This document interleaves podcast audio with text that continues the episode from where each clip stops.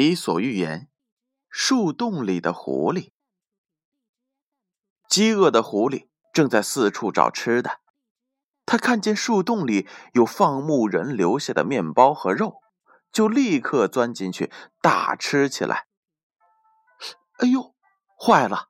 等到肚子吃的胀胀的时候，狐狸费了九牛二虎之力，却怎么也钻不出来，便在树洞里唉声叹气。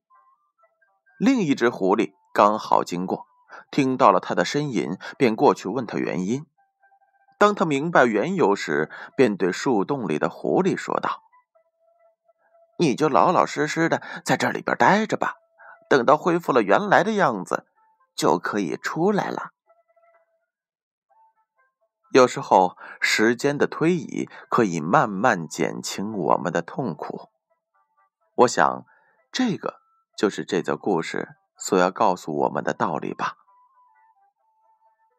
故事八点半，建勋叔叔与你每晚相伴。宝贝儿，晚安。